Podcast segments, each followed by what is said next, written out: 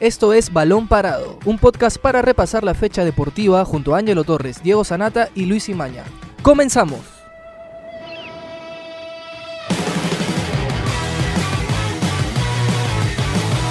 ¿Qué tal amigos de Balón Parado? Bienvenidos a una nueva edición. Yo soy José Miguel Bertis. Yo soy Jerry Bautista. Yo soy Luis Imaña y vamos a hablar el día de hoy sobre el respaldo que le ha dado la dirigencia de Alianza Lima a Pablo Bengochea y las posibilidades de Cristian Cueva de ser convocado por la selección peruana para los encuentros eh, por las eliminatorias Qatar 2022. ¿Cómo están chicos? ¿Qué tal Luis? Sí, bueno, se viene una carga de partidos importantes para Alianza Lima porque sigue en juego el torneo de apertura y también se viene la participación en la Copa Libertadores, un certamen para que para el cual el equipo se ha reforzado de la mejor manera con, con jugadores claves en el torneo local y que también han tenido participación en la selección peruana, pero el juego de Bengochea que ha mostrado no ha sido el mejor, ¿no? Alianza no la tiene fácil, eso es obvio. Se suponía que estos primeros partidos donde no tenía ningún torneo internacional de por medio eran la, la opción clave, el momento clave para poder sumar la, la mayor cantidad de puntos posibles.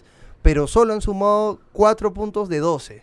Eso lo pone en una situación complicada, por lo menos en el torneo Apertura, ya que eh, después de este partido que va a jugar contra Deportivo Municipal, va a comenzar la Copa Libertadores. Sí, ¿qué tal Luis y este Jerry? Me hace recordar un poco el año pasado cuando Russo llega al club y Alianza tuvo una seguidilla de triunfos, me acuerdo con Boys, con Vallejo y llegaba el debut con River, que fue un empate 1-1 acá al último minuto del cuadro mi- millonario. Pero no se están viendo los resultados, o sea, este año se está dando al revés, ¿no? Puede que el debut sea eh, con un triunfo de repente para Alianza, pero los resultados anteriormente al debut no le están saliendo, ¿no? Y este año Alianza, bueno, Bengochea ha planteado una línea de 5 que la estuvo probando también en la final del año pasado y algunos partidos, si no me equivoco, más que todo en altura, pero no le ha dado resultado y él mismo ha aceptado, ¿no? En conferencia de prensa que, que por ahí no era el esquema, estuvo probando, pero él ha aceptado su, su culpa, ¿no? So- por, esta, por, esta, por este nuevo esquema. Pero yo creo que Alianza de- debe encontrar el esquema táctico, valga la redundancia, para empezar a, a- a conseguir resultados. A conseguir resultados, perdón. A conseguir resultados porque Respira, respira. Sí, sí, un poco el aire acondicionado.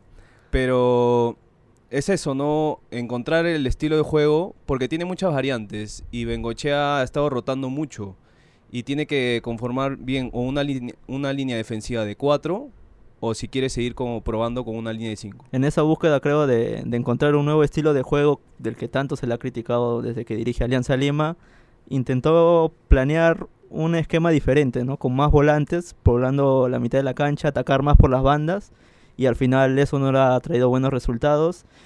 Y se especula ya que para el fin de semana vuelve la línea de cuatro, van a jugar con, con cuatro defensores eh, en la retaguardia y también va a repetirse este esquema en el debut de la Copa Libertadores. Y habrá que ver si es que le trae eh, verdaderamente los resultados que quiere o si es que sigue por este mal camino y no sé hasta cuándo la directiva podría soportar, ¿no? Que estén con los malos resultados teniendo en cuenta la inversión. Bueno, la línea de 4, Bengochea lo ha usado en los, en los anteriores años que dirigió Alianza y sí le ha funcionado por lo menos en, en aspectos de resultado. Entonces, a mí me sorprende, ya, ya lo dije en, la, en el anterior episodio, que haya decidido hacer ese cambio eh, tan drástico de poner, por así decirlo, líneas centrales de tres, los extremos por cada lado, con el fin, supongo, de querer hacer una mejor Copa Libertadores. Pero si ni en la Liga 1 le está funcionando eso, solo sacó un triunfo, ¿cómo espera que le funcione cuando enfrente a, a Nacional eh, este, la mitad de la próxima semana? Teniendo en cuenta también que el nivel, este, se valgan verdades, ¿no? El nivel de la Liga 1 en comparación con las otras ligas, en este caso la uruguaya, que va a iniciar ante un equipo uruguayo Alianza Lima, es totalmente distinto. ¿no? Por supuesto. Ahora, hay que recordar que el partido de alianza contra Nacional va a ser en Matute, confirmado por Gustavo Ceballos. Pero aún así, a pesar de que Alianza Lima no ha sumado buenos resultados, la directiva ha expresado su respaldo hacia Pablo Bengo- Bengochea. Algunos pueden pensar que es porque lo quieren toda la temporada, otros pueden pensar también porque es por la cercanía de la Copa Libertadores. Eh, a todos los oyentes, a todos, eh, cuéntenos, eh, coméntenos cuáles creen que sean las razones el respaldo de la directiva a Pablo Bengochea. ¿Ustedes chicos qué piensan? Bueno, me parece que, que lo segundo, ¿ah? que es, se viene ya la Copa Libertadores y no quieren arriesgar, me parece. Van a seguir con el camino con el que han iniciado con Pablo Bengoechea, porque traer un técnico eh, emplearía una cuestión de tiempo para concentrar y tener un nuevo estilo de juego. Y esto también va a conllevar a que el equipo tenga, digamos, no la suficiente confianza con un nuevo entrenador porque sabemos que es una cuestión de tiempo para que se pueda consolidar un estilo de juego. ¿no? Además, además porque Bengochea eh, ha pedido estos jugadores, ¿no? Y es bien difícil cuando un entrenador llega y encuentra un plantel que no lo has armado. Bengochea ha armado este equipo y lo dijo desde inicio de año que es un equipo que tiene jugadores que han pasado por selección, que están en selección y que podrían llegar a selección. O sea, la idea es consolidar un equipo, algo así como un estilo selección peruana, pero no, no tiene ese toque, ¿no? Es un poco más al juego del Uruguaya, como de la que siempre hablamos. Y a veces los resultados le dan a último minuto a Bengochea porque ha sabido eh, sacar resultados, sobre todo empates o triunfos o remontadas, con goles al último minuto, ¿no? Han sido eficaces. Han sido eficaces y sobre todo los jugadores altos, ¿no? Como Fuentes, que ha marcado goles de cabeza, y los delanteros también que han aparecido en su momento. Pero creo yo, coincido lo que dice Jerry, que es un poco la cercanía. Igual, eh, el inicio no ha sido el esperado en Alianza, son tres derrotas, incluyendo la noche blanquiazul. Eh, un empate con Manucci al último, uno de los últimos minutos y el triunfo con Atlético Grau, que en esa noche especial por el aniversario de Alianza creo que debió ser un, un, poco más contundente, ¿no? Por el plantel y por las diferencias que había entre dos equipos. Y se puede decir que fue un penal un tanto polémico. Exacto, pero igual creo que Alianza no ha consolidado bien ese juego y no se le ha abierto el arco, ¿no? El año pasado tenía los dos uruguayos eh, tenía, eh, marcaron muchos goles, pero este año no han aparecido. Muchos consideran, por ejemplo, que Alianza Lima en, el, en los otros años han tenido un debut bajo. Por ejemplo, en el torneo de verano. No han sumado buenos resultados, eh, no fue positivo el, el, inicio de Alianza Lima en las anteriores temporadas. Y la gente dice, no, si Alianza Lima le fue mal en, esta, en los anteriores años, ¿por qué exageramos o por qué se genera tanto problema de que comiencen mal? Ahora, Alianza Lima, en cuanto a jugadores, se supone que tienen jugadores de, mayor renombre que en las anteriores temporadas. Entonces yo considero que eso no, no está justificable. Yo creo que Alianza no se puede dar el lujo de empezar de esta manera, a pesar de que sus jugadores también han reconocido de que están mejorando su juego de a pocos. Justo mencionábamos eso antes del programa. En el 2017 Bengochea inicia una campaña irregular con el torneo de verano pero luego en el torneo de apertura y en el clausura termina sentando un equipo y logra el título nacional sin disputar los playoffs. Claro. Luego en el 2018 eh, nuevamente inicia entre tropezones, logra recuperarse, logra consolidar su estilo de juego, su esquema, termina también llegando a los playoffs, aunque en ese año no logró el título, pero eh, la dirigencia de Alianza ya había visto, o bueno, ya había pensado en que en cambiar las formas, ¿no? En cambiar eh, el estilo y regresar a lo que jugaba Alianza en el pasado. Pero no encontraron con Miguel Ángel Russo la respuesta. Vuelve Bengochea. Trajo livianamente buenos resultados porque perdieron la final. Este año no está empezando de la mejor manera y, creo que tiene mejor plantilla que en años anteriores, pensando esto también en la Copa Libertadores porque quieren dar el salto internacional. Y esto creo que exige mayores resultados y más rápido. Por supuesto, no deberían empezar así. No. No, porque aparte tiene varias variantes arriba y creo que Bengochea no ha estado. Eh, no sabía utilizar bien sus variantes, ¿no? Los jugadores. Eh, creo que mm, Aguiar fue el último fichaje y bueno, se, se metió al 11. Pero nos hemos dado cuenta que, por ejemplo, Arrué no es el 10 que Alianza necesita, ¿no? El último partido con, con Ayacucho en la altura, si no me equivoco, ingresa. Y el juego de Alianza, que estaba buscando el empate y adelantó un poco las líneas, se vio, se vio con ese duro golpe del 2-0 y Ayacucho lo estuvo intentando, buscando, pero Alianza perdió, perdió el balón en los momentos claves cuando tienes que igualar o remontar un resultado. imagínate en Copa Libertadores, ¿no? Que ingresa Rue y Alianza está buscando el empate y, y gol de Nacional, ¿no? 2-0. No he encontrado las variantes eh, Bengochea y creo que tampoco no he encontrado... En realidad todo Alianza es un desorden, esa es la verdad, ¿no? Sí, Alianza no, todo no está compacto. no está compacto y hace muchas rotaciones, ¿no? Las rotaciones también es un poco para sumar en la bolsa, ¿no? Con, con Aguilar, el debut de Montoya, nuevos valores de alianzas que están saliendo, pero primero hay que consolidar una idea de juego, conseguir los resultados y de ahí empezar a probar, porque recién es el, el inicio del año, ¿no? Y tienes que llegar bien a la Copa Libertadores, sobre todo. Es, es el inicio, pero no se percibe un- una idea de juego muy clara por parte de Alianza Lima. Ahora, eh, Bengochea ah, es preocup- A mí me preocupa un poco lo que dijo Bengochea en la conferencia el día de ayer, ya que en lo que se refiere a la Copa Libertadores, para él malo va a ser quedar cuartos. Ahora, los últimos años Alianza quedó cuarto. ¿Y qué impide o qué con qué se sostiene de que Alianza no va no va a sumar lo mismo, no va a conseguir eso, o sea, no va a llegar al último puesto porque eh, la mejor comparación ahorita es la Liga 1. En la Liga 1 no le va bien, no le está yendo bien. Entonces, ¿cómo piensa tumbarse ya sea a Racing, a Nacional o a Estudiante de Mérida y no eh, llegar al- a la misma situación, no quedar en el fondo como pasó anteriormente? Es preocupante. Además, este... eh, Bengochea, yo, yo creo que ahorita está en la cuerda floja, por ejemplo. Sí, bueno, eh, son tres partidos, bueno, la primera ronda son tres partidos claves en los que va a disputar Alianza Lima. Y si se mantiene esta tendencia que ha tenido Bengoechea sin obtener resultados a nivel internacional y con el aliciente de que esta vez le trajeron a los jugadores que él pidió, armó la plantilla que, que quería, eh, prácticamente un equipo se fue Alianza Lima para este año Con once. 2020, exactamente.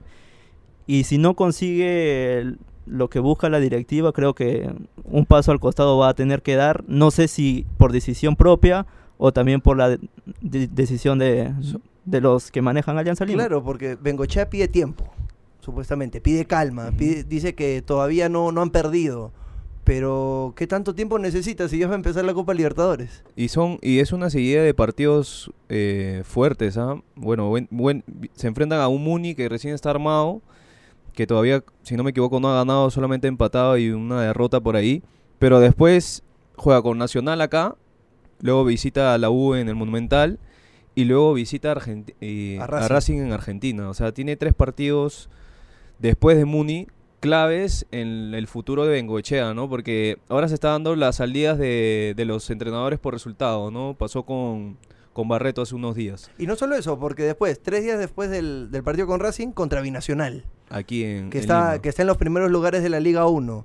De ahí tiene que jugar con Estudiante de Mérida de visita, imagínate. Y luego juega contra Cristal. Y luego también. contra Cristal. Entonces Son es partidos pero bien bravos. hasta el 22 de marzo que se juega el partido ante Cristal no va a tener descanso. Va a jugar entre semana y fin de semana y creo que lo físico va a ser un problema, un nuevo problema para el planteo que tiene Bengochea. Tiene plantel, tiene variantes, pero no sé hasta qué punto pueda tener un estilo de juego que le pueda servir para sumar puntos en los dos torneos. Sí, ahí, ahí Bengochea va a tener que meter mano. Por ejemplo, ya ponerlo más a, a Alberto Rodríguez, que me parece que ya había dicho qué partidos iba a jugar. Claro, con Alberto hay un plan especial por las lesiones que o por la continuidad que no ha tenido en casi un año. Pero el partido con Atlético Grau se vio la jerarquía un poco de ahí al 20%, 30% de Alberto, que creo que un- uno sabe cuánto puede dar Alberto Rodríguez recordando partidos con la selección, quizá con Universitario cuando se lesiona, ayudando en el descenso al cuadro crema. Pero yo creo que si se consolida, no sé, una línea defensiva de cuatro, yo creo que los centrales, me animaría a decir que serían Rodríguez y Quijada. Y que y línea 4 que debe empezar a usar en este partido contra Deportivo Municipal. Quijada que ha sido la mejor contratación de Alianza defensivamente para, este, para esta temporada. ¿no? Él declaró también el día de ayer y le dio todo su respaldo a, a- a Pablo Bengochea. Eh, confía también en que van a salir este problema. Bueno, por el bien de Alianza Lima van a tener que hacerlo, si no, yo creo Bengochea no va a durar. Y a ver si regresan a esa temporada 2017 en la que Alianza Lima se caracterizó mucho por la solidez defensiva, o no solidez de- defensiva, sino por los pocos goles que le hacían, ¿no? Y que a partir de ello conseguía las victorias importantes que le valieron el título al final del año Y con el detalle además de que Leao Butrón va a volver a atajar con Alianza Lima. Ha estado Eh, rotando arqueros. Exacto, Sí. ese es otro detalle que tal vez pese en la zona, en la parte de atrás de Alianza Lima. Leao Butrón va a volver y sería el portero titular para la Copa Libertadores, que me parece es un gran aporte de experiencia y a pesar de su edad ha respondido de gran forma, ¿no? Ahora, Alianza, las dos últimas Libertadores ha sumado un punto. Y fueron en la primera fecha, aquí en Lima, con Boca y con River. Otra vez va a ser un debut aquí en Lima con, con Nacional. Y esperemos que saque un empate o un- una victoria, que es lo que el pueblo aliancista quiere.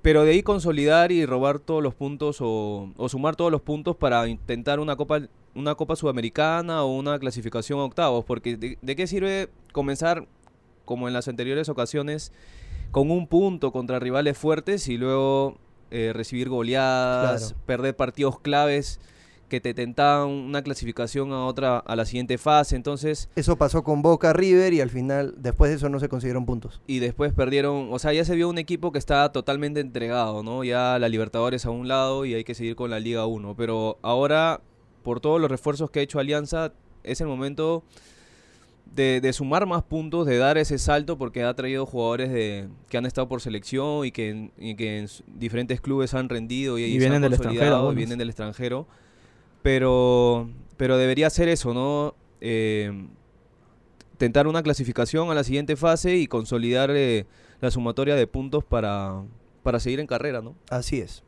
Bueno, ahora, cambiando de tema, nos vamos un poco para la selección peruana. Cristian Cueva. Ricardo Gareca lo ha visitado en México. eh, y evaluamos también cuáles son las chances de que Cueva pueda regresar a la convocatoria de la selección peruana, ya que es jugador del Pachuca, eh, pero tampoco ha tenido muchos partidos con el equipo. Desde que se incorporó al, al cuadro mexicano, solo ha jugado un partido.